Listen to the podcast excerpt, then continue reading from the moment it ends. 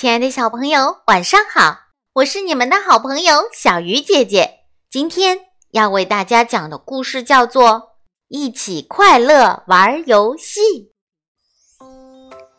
一大早，小脚丫就在家里忙活着，它一会儿翻玩具箱，一会儿翻零食柜。你在你在找什么呀？鸭妈妈问道。我不知道准备什么东西去公园。原来小脚丫和伙伴们约好，带上自己最喜欢的东西去公园和大家一起分享。约定的时间马上就到了，小脚丫却还在犹豫。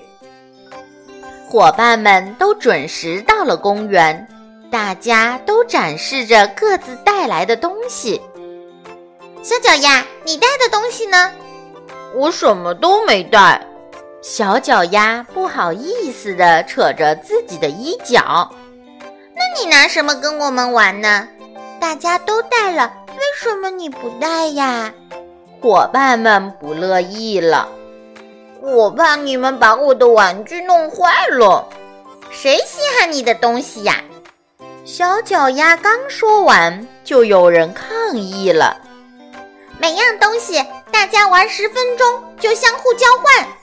小猴的提议得到了大家的赞同，小脚丫也想加入，可小乌龟拒绝了他。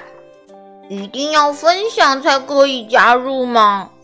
小脚丫犹豫了好一会儿，然后转身跑回了家。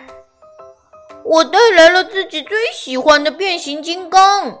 小脚丫气喘吁吁地高举着玩具，小坦克给你玩。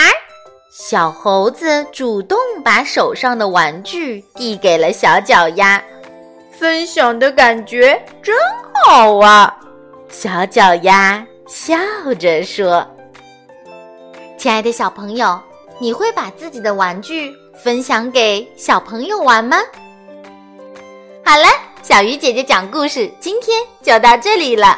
小朋友，我们明天再见。